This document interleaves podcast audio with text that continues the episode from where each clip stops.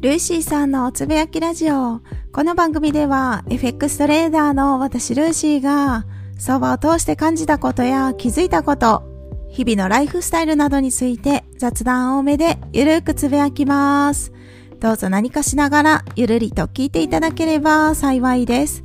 今回は生き物オタクシリーズ第15回目。生き物から大切なことを教えてもらう回です。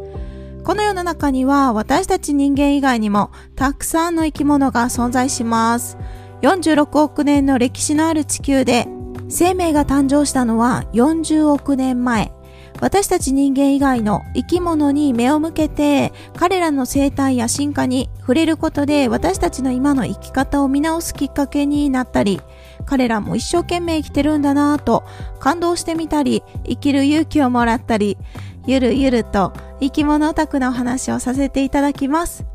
参考文献は、篠原香織さんのライフ人間が知らない生き方です。今回はですね、ラーテルの生態を観察します。ラーテルからの教えは、竜のヒゲをアリが狙うということです。皆さんはラーテルという生き物ご存知ですかね？私は実際実物は見たことないですけれども存在だけ知ってます。ただしこんなにも過激な生き物だとは知りませんでした。ラーテルを知らない方はぜひ検索して Google 先生に教えてもらってください。見た目はですね頭とか背中ら辺は白くって体の半分顔とか腕とか足とかは黒い生き物です。では、ラーテルを観察しますね。ラーテルというのは、食肉目イタチ科。体長は60センチから80センチぐらいです。そんなに大きくないんですね。イタチと同じ系列です。主な生息地は中央アジアからアフリカと言われてます。皆さんは長いものにはマカレロ。この言葉は聞いたことがありますでしょうか？ほとんどの方はありますかねよく会社とかに入って、こういうことおかしいなって思ったとしても、なかなか言う勇気はなくって、そのおかしな状況を変えることはできず、戦うことをつい恐れてしまったりすることもあると思うんですね。私たち人間は長いものには巻かれることも多くあると思います。しかし、ラーテルは世界一怖いもの知らずな動物としてギネスブックに登録されてるんです。ラーテルは先ほどお話しさせていただいたようにイタチの系列で体長は60センチから80センチほどでそんなに大きくないんですね。長さで言うとそれぐらいですが体高高さで言うと25センチぐらいで小型哺乳類の一種です。しかしこのラーテルはライオンとか水牛とかそして人間でさえも恐れずに立ち向かってきます。時には毒を持った巨大なコブラをも捕食することもあるんです。すごくないですか？ラーテルの武器は爪やトゲを通さない分厚い背中とスカンクのような終戦？匂いですね。臭い匂いを放つんです。そして何よりその強気な性格がラーテルの強み 強みなのかな？怖いもの知らずというその性格にあります。巨大な敵に対してもひるむも、ひるむことなく威嚇して、ひるんだ相手はラーテルを襲うことを諦めて去っていきます。それどころか、ラーテル自身がライオンに襲いかかったり、その餌を横取りすることさえあるんです。体のサイズが大きくなくても気持ちでですね、勝ちゃうんですね。気迫があるんだと思います。かと思えばですよ、死んだふりをして、嘘をついてずる賢い部分も実はラーテルは持ってるんですね。相当賢い生き物なんじゃないかなと思いました。こんなラーテルの姿を見て感じるのは状況に合わせてやはり賢く生きることも大切だと思いますし見た目とか今あるスキルとかそういうものだけじゃなくって気持ちの問題なところもあるのかなと感じます強気なラーテルのこの性格こそが生き延びてきた、生き残ってきた証なのかなと思いますね。人間社会でも長いものには巻かれろというその言葉がありますけれども、やはり間違ってるものは正しく主張できる勇気も必要だとラーテルから学びました。会社でいてもいろんな意見があって、会社なりの風潮雰囲気があると思いますけれども、会社をより良くするためであったら、やはり意見を言っていくことは非常に大切だと思うんですね。その意見が正しいか正しくないか、どちらかだけで判断するのではなくって、一つの意見として述べるのは、私はとっても大切だと感じています。はい。ラーテルは群れを作らず単独で行動する生態なんですね。強気な性格から近寄りがたいとそんなイメージを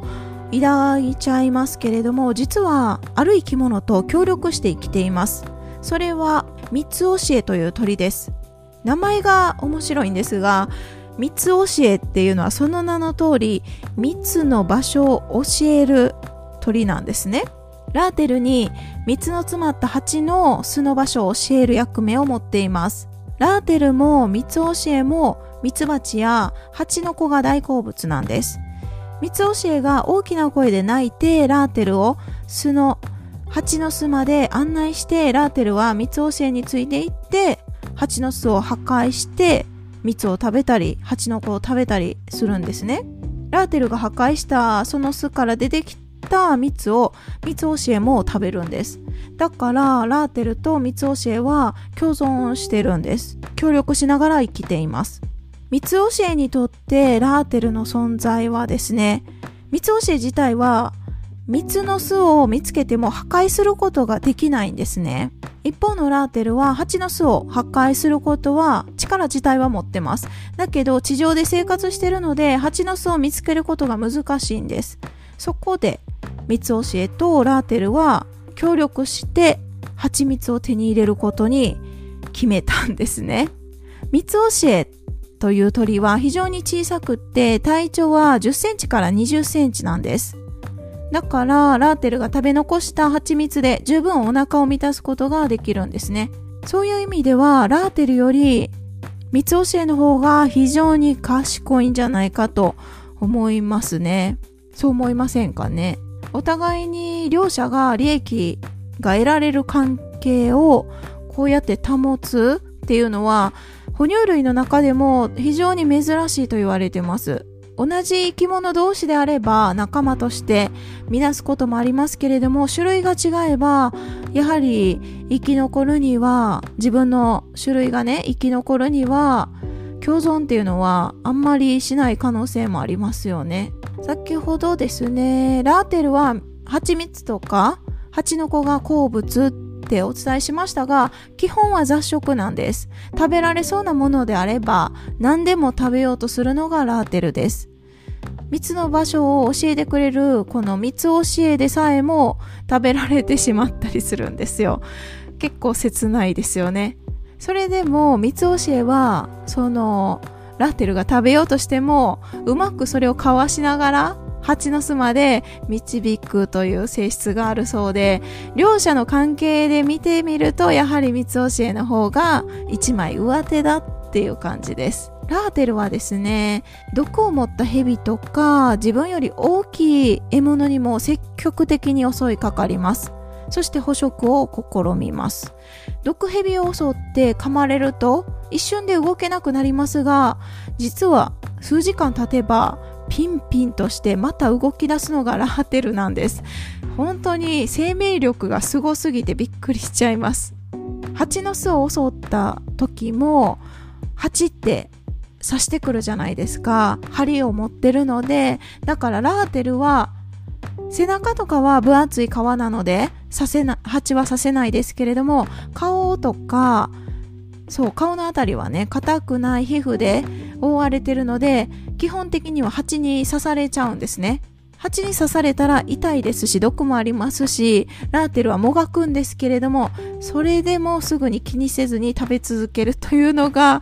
ラーテルなんですよ。すごいですよね。この恐ろしいほどのタフさ。何とも言えないですが、私たち人間も見習いたいものです。何をされても、敵が来たとしても立ち向かっていけるこの勇気、たくましいですね。はい。では最後にラーテルの豆知識を少しだけご紹介します。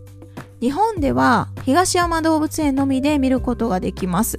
名古屋にありますね。東山動物園。そして、コブラなどの神経毒に強い耐性を持ちます。そして最後に、なんと、ラーテルはですね、今までこんなに強いっていうお話をさせていただきましたが、ラーテルを裏返されると弱いそうです。お腹を見せると弱いって感じですかね。背中が硬くてお腹は柔らかい。そんな生き物がラーテルです。とにかくたくましい、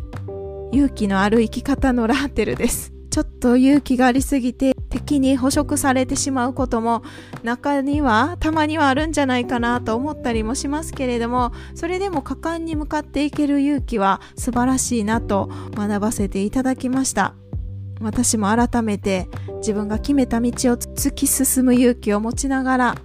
日々生活をしたいなと思った次第ですということで今回はラーテルの生態を観察しました。